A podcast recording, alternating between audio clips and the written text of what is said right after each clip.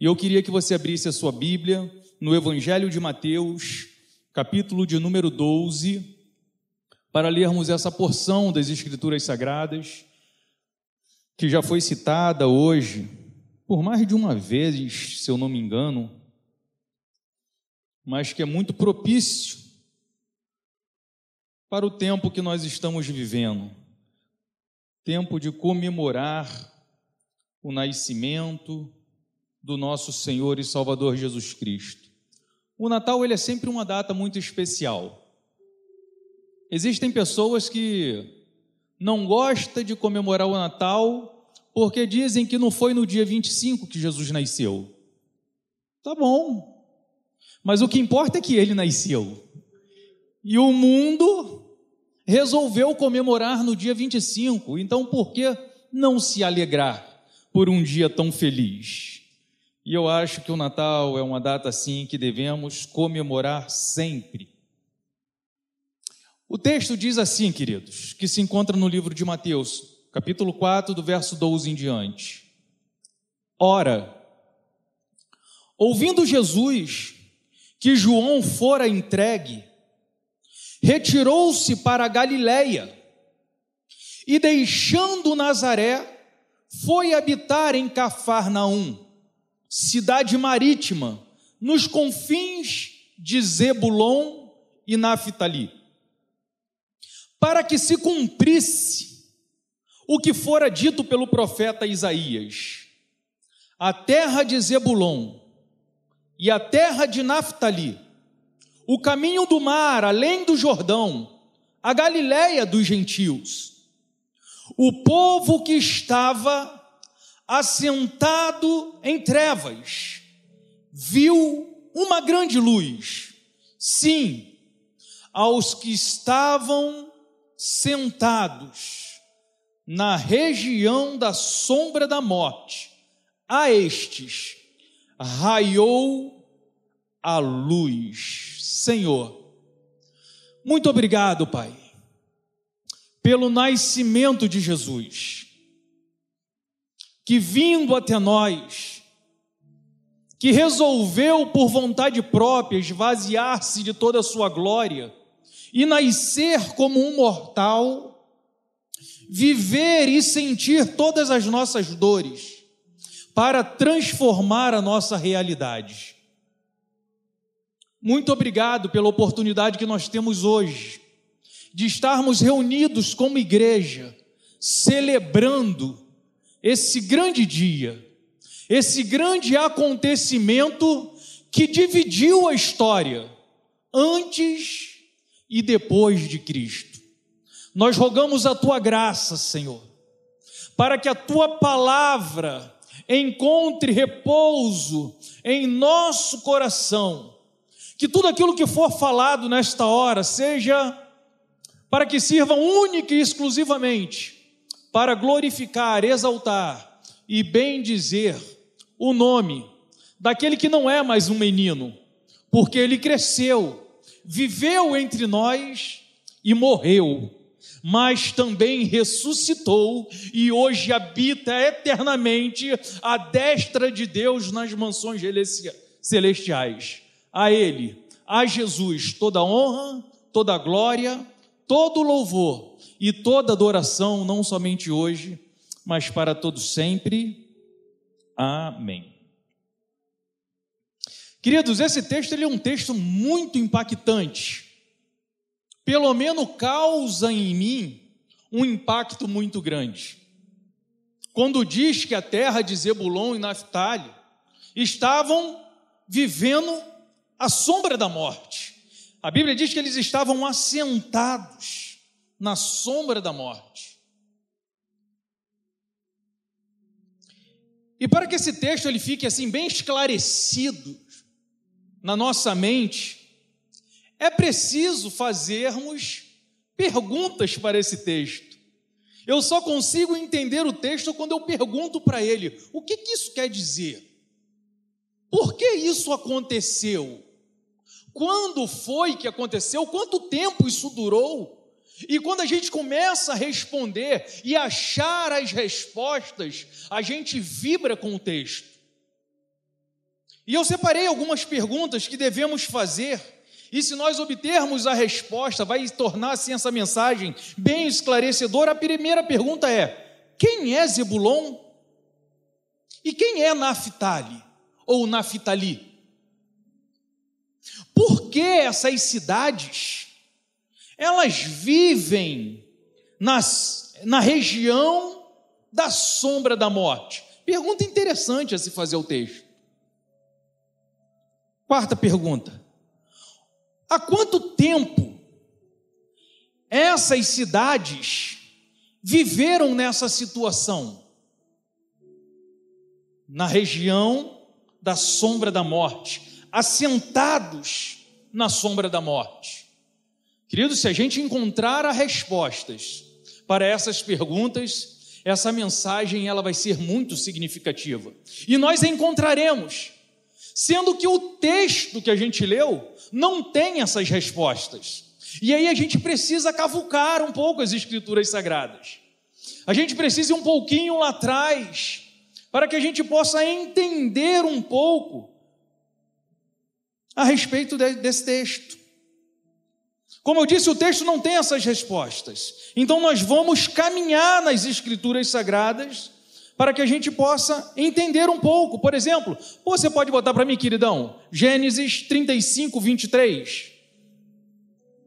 Olha o que está escrito no, no verso 23 do livro de Gênesis. Os filhos de Leia, Ruben, o primogênito de Jacó, depois Simeão, Levi, Judá, Isacar e Zebulon. Olha, eu começo a entender então que Zebulon era um dos filhos de Jacó. Se eles eram filhos de Jacó, eles são herdeiros de uma promessa. Porque os patriarcas, depois de Abraão, Isaac e Jacó, e de Jacó nasce então as doze tribos de Israel. Então a gente começa a entender que Zebulon era herdeiro da promessa que havia sobre Abraão. E qual era a promessa que havia sobre Abraão? Abraão, em ti serão ou serão benditas todas as famílias da terra. Outra promessa: Abraão, de ti eu farei uma grande nação, de maneira que quando tu olhar para o céu e conseguir contar as estrelas, então você vai conseguir contar a sua, de, sua descendência. E como é impossível contar as estrelas, vai ser impossível contar a sua descendência, Abraão. Então, sobre Zebulon e sobre Naphtali, que eram filhos de Jacó, existia essa promessa bendita deles serem abençoados com a bênção de Abraão. E aí, caminhando um pouquinho, a gente vai entender a importância das bênçãos dos pais sobre seus filhos. Como é importante a nossa posição de pais na hora de abençoar os nossos filhos. Gênesis 49, verso de número 13. Bota aí Gênesis 29, é o que eu tenho aqui. É isso, meu irmão. Zebulon habitará no litoral, será ele ancoradouro de navios, e o seu termo estender-se-á até Sidom.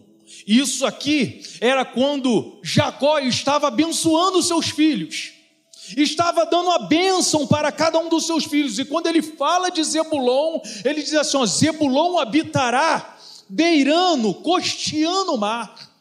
Quem aqui não gostaria de estar agora habitando, morando em Copacabana, corte o mar, em frente ao mar?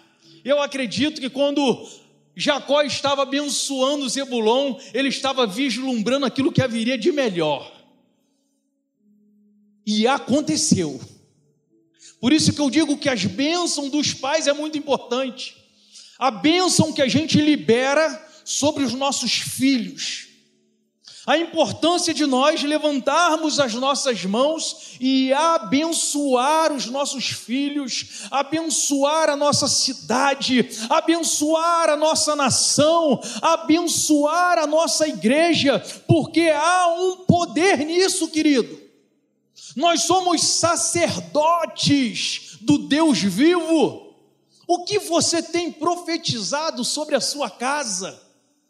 Quando você olha para a situação atual, para a conjuntura atual do seu lar, por exemplo, eu não sei o que você vislumbra, mas aquilo que você deseja que seja, comece a declarar em nome de Jesus. Daqui um tempo a minha família vai estar assim. Se ainda não, comece a profetizar: eu e minha casa serviremos ao Senhor. Aquele que está longe, ele vai voltar para a glória de Deus. Essa desunião descabida, ela vai cessar na autoridade do nome de Jesus. O que é que tu tem feito com o poder que há em ti na hora de profetizar sobre a tua vida? sobre a tua igreja, quando você ver a tua igreja, o que que você tem profetizado, o que que tem saído dos seus lábios? Senhor, em nome de Jesus, que a tua profecia seja em 2022. O pastor Paulo vai ter que se virar para construir um templo novo, porque São João vai explodir. Não vai ter mais aonde botar pessoas, porque pessoas vão se converter e nós vamos precisar de um lugar maior. Como que tem sido a tua profecia sobre os seus líderes, sobre o seu pastor, sobre o ministério de louvor da tua igreja, queridos, em nome de Jesus? Vamos ser profetas na casa do Senhor, com a autoridade de Deus e profetizar vida. Porque a palavra de Deus diz que ele ouve, ele se inclina para ouvir aquilo que sai dos nossos lábios, que as suas palavras sejam palavras de vida, abençoadoras para a glória do nome do Senhor. A importância de nós abençoarmos. Seguindo um pouquinho, nós vamos ver que Moisés, como pai de Israel, abençoa as tribos de Israel, como está escrito lá em Deuteronômio. Capítulo 33, do verso de 8 em diante, ele diz assim, ó: De Zebulon disse: Alegrarei Zebulon nas suas saídas marítimas.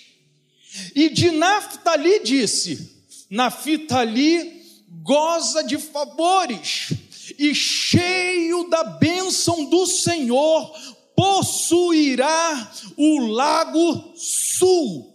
Olha, Moisés agora está ratificando aquilo que já estava no coração de Deus. E aí, quando mais tarde Josué conquista a terra prometida, e divide a terra entre as tribos. Zebulon e Naphtali, ou Naphtali, herdaram aquilo que fora profetizado pelo seu pai. Uau! Quando nós profetizamos, pode passar o tempo que for, mas Deus vai prover aquilo que já estava no coração dos pais. Aquilo que estava no coração de Deus, ao meu e ao seu favor, pode passar o tempo que for, mas um dia se cumpre. E de repente você pode até pensar estar demorando, porque o nosso tempo não é o tempo de Deus. O tempo de Deus é perfeito. Ele não atrasa, ele não adianta. O tempo de Deus é na hora exata. E por isso o salmista nos ensinou: espera com paciência no Senhor, porque a vontade dele é boa. A vontade dele é agradável. A vontade de Deus, sabe como que ela é? É perfeita. Então vale a pena esperar. Se ainda não aconteceu, vai acontecer, porque aquele que prometeu não é homem para que minta, e nem filho do homem para que se arrependa. Se ele falou, está registrado no céu e vai se cumprir, querido queira o inferno ou não, se Deus prometeu, está prometido, vai acontecer para a glória de Deus. Israel, em posse da terra prometida, comete um equívoco. Se cumpriu as bênçãos que o Senhor tinha prometido, mas no reino de Deus, tudo está condicionado à obediência. Deus pode te abençoar com toda sorte de bênção. Mas se você sair dos caminhos do Senhor, se você virar as costas para o Senhor, se você se achar suficiente, querido, a desgraça ela é eminente. E por isso Jeremias diz: Maldito é o homem que confia no homem e faz do seu braço de carne a sua força. Deus pode estar te abençoando com a mente brilhante. Deus pode estar te prosperando em todas as áreas da sua vida, mas experimente virar as costas para Deus e você vai ver tudo se desmoronar como um castelo de areia. Por quê? Porque as nossas bênçãos espirituais está condicionado a obedecer às escrituras sagradas, que é o nosso manual de fé e prática. E quando Josué então herda a terra prometida, que era uma promessa, prometida porque era uma promessa. Ele começa a dividir as tribos e Zebulon e Naphtali fica justamente com aquilo a qual Deus já tinha prometido. E aí quando a gente chega no capítulo 12 de 1 Reis, nós vamos ver um acontecimento que muda toda a história. Que é quando o povo pede independência de Deus. Senhor, nós estamos até sendo abençoados, mas sabe de uma coisa? Pô, já deu o teu tempo. Nós queremos um rei como todas as outras nações. Nós queremos ser igual a todo mundo. E Deus falou: vocês é quem sabe. Samuel, unja um rei para o povo. E é neste momento que as coisas começam a dar errado. É quando eles buscam ser governado por braços de carne. A Bíblia diz que em determinado momento esse povo se divide, não são mais um em Deus, agora é reino do norte e reino do sul. E é muito fácil de entender que quando nós estamos unidos, nós somos mais fortes. Porém, quando nós estamos divididos, quando nós estamos espalhados, somos fáceis de ser abatido. E foi isso que começou a acontecer com a nação de Israel. O povo, quando se dividiu, ele se enfraqueceu. E o reino do norte caiu em uma total decadência, uma decadência espiritual tão profunda que era onde estava Zebulon e Naphtali no reino do norte. E eles entraram numa decadência espiritual tão grande que a partir de então, eles passaram, não nesse momento, mas para frente você vai ver o porquê eles começaram a viver na região de sombra da morte. No capítulo 17 de 2 Reis, nós vamos ver que conta a história quando os assírios levam esse reino do norte, aonde está Naphtali e Zebulon, para o cativeiro. 720 anos antes de Cristo.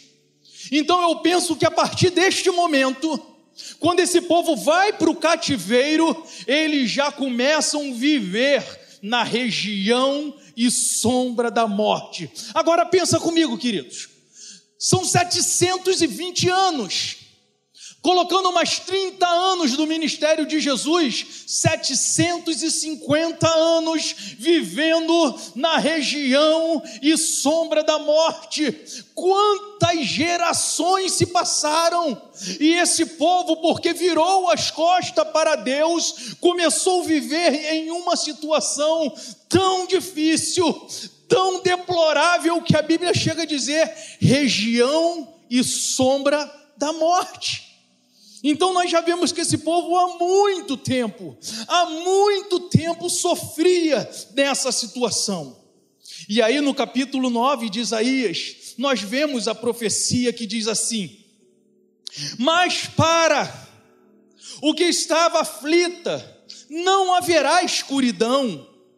Nos primeiros tempos, ele envelheceu a terra de Zebulon e a terra de Naphtali mas nos últimos tempos fará glorioso o caminho do mar além do Jordão, a Galiléia dos gentios, o povo que andava em trevas viu uma grande luz, e sobre os que habitavam na terra da profunda escuridão resplandeceu-lhes a luz. Queridos, estava profetizado, ainda que vocês sejam ingratos e viraram as costas para mim e pagaram o devido preço, e por isso eu envelheci Zebulon e Naphtali, mas vai chegar um dia que eu vou apagar essa história e vou fazer um caminho novo, vai raiar a luz novamente sobre vocês.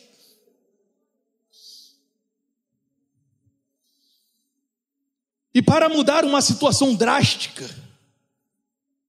como essas, só deixando o Natal acontecer. Quando a gente se encontra numa situação onde não tem mais saída, onde não tem mais jeito, a escravidão tomou conta, não existe outra coisa, outra solução a não ser deixar o Natal acontecer. Porque o que aconteceu em Zebulon, essa terra que estava habitando na região e sombra da morte, é que Jesus foi habitar em Zebulon. O texto que a gente leu diz que Jesus não passou por Zebulon. Jesus, deixando a sua cidade, foi habitar em Zebulon. Chegou em Zebulon a verdadeira luz que, vinda ao mundo, ilumina todos. Não há mais trevas quando o Natal acontece, queridos. Não existe situação que perdure quando o Natal chega. E a mensagem desta noite é: deixa o Natal acontecer nas suas trevas. O que é que está em trevas em você? Quais são as trevas? Nós precisamos de reconhecer as trevas que há em nós, porque senão o Natal nunca acontece nessa determinada área. É como os alcoólicos anônimos. Se ele não reconhecer que ele é um alcoólatra, ele nunca será curado. Se ele não reconhecer que ele tem um problema e que ele precisa de ajuda, ele nunca será curado. Mas quando ele entende, eu sozinho não consigo, eu tenho um problema nessa área específica da minha vida, e eu preciso de buscar ajuda, e aí ele busca uma terapia. E aí, dia após dia, é um dia, é hoje. Hoje eu não vou beber, hoje eu não vou beber. E ele passa aquele dia e glorifica: hoje eu não bebi. Amanhã eu não sei, mas hoje eu venci. E assim a gente vai de glória em glória. É possível que no meio de nós Tenha pessoas que tenham problema com pornografias porque isso é muito normal. Hoje nós temos um mundo digital nas nossas mãos, aonde ninguém está te vendo e de repente essa é as suas trevas. Mas se hoje você pedir, Jesus, faça o Natal acontecer nessa área específica, Jesus te liberta hoje. Essa escuridão não mais vai existir na sua vida, porque a luz vai iluminar e vai te transformar para a glória de Deus. Mas é preciso que haja um reconhecimento. Eu reconheço, Senhor, que nessa área sozinho eu não consigo. Me ajude nessa situação. E nós poderíamos passar a noite aqui, queridos, citando várias e várias situações aonde nós somos mais sensíveis, áreas mais delicadas da nossa vida, mas eu sei quais são as minhas. Você sabe quais são as suas. E nada melhor do que aproveitar um momento como esse e pedir: Senhor, nasça hoje nessa situação Deixa o Natal acontecer nessa área específica da minha vida. Eu preciso de ser liberto nessa área. É como uma corrente com cem elos, todos eles grandes, fortes, robustos, mas no meio dessa corrente existe um elo que é fraco. E aí você vai para uma competição com alguém com uma corrente até um pouco mais fina mas totalmente inteiriça. E aí, em determinado momento, aquele que tem uma corrente forte, né, vistosa, porém tem um elo fraco, e puxando os dois um trator, ele pode até pensar que está tendo vantagens, mas em determinado momento aquele elo fraco arrebenta e ele é desqualificado na competição. O que eu quero dizer com isso? O que, que adianta eu ter vários elos fortes na minha vida e não cuidar daquele que é fraco? No final não vai servir de nada. Então, o que eu preciso valorizar, mais do que as minhas qualidades, eu preciso de dar uma atenção maior aonde está a minha fraqueza porque pelas minhas qualidades eu posso até não ser louvado, mas os meus defeitos vão me desqualificar, e o que eu preciso é de não ser desqualificado diante do meu Deus e diante da sociedade, diante da igreja. Então eu preciso de dar uma atenção maior nessa área, e para isso eu preciso deixar o Natal acontecer nessa região e sombra da morte. De repente não era a mensagem que você estava pensando em escutar num dia de Natal, mas este é o verdadeiro sentido do Natal. É deixar Jesus nascer. E a minha oração é que ele nasça hoje, em determinadas áreas específicas da minha vida mas você tem área sim, irmão. Se o apóstolo Paulo tinha, quem sou eu para não ter? Mas sendo que a postura de Paulo era: esquecendo-me das coisas que para trás ficam, eu sigo em frente, eu prossigo para o alvo, para alcançar o prêmio da soberana vocação em Cristo Jesus. Então o que nós precisamos é disso, querido, é de nos fortalecer a cada dia, porque nós estamos numa caminhada. Esqueça das coisas que ficaram para trás, esqueça daquilo que te prende num passado obscuro e prossegue em frente, porque Deus tem coisas grandes para fazer na sua vida e através da sua vida, eu creio nisso. Por isso eu prego isso. Eu creio que Deus tem coisas grandes para a minha vida e para fazer através da minha vida, e eu caminho nessa perspectiva. Eu creio que 2022 vai ser um ano diferente, querido. Vai ser um ano, nós somos sobreviventes de 2021.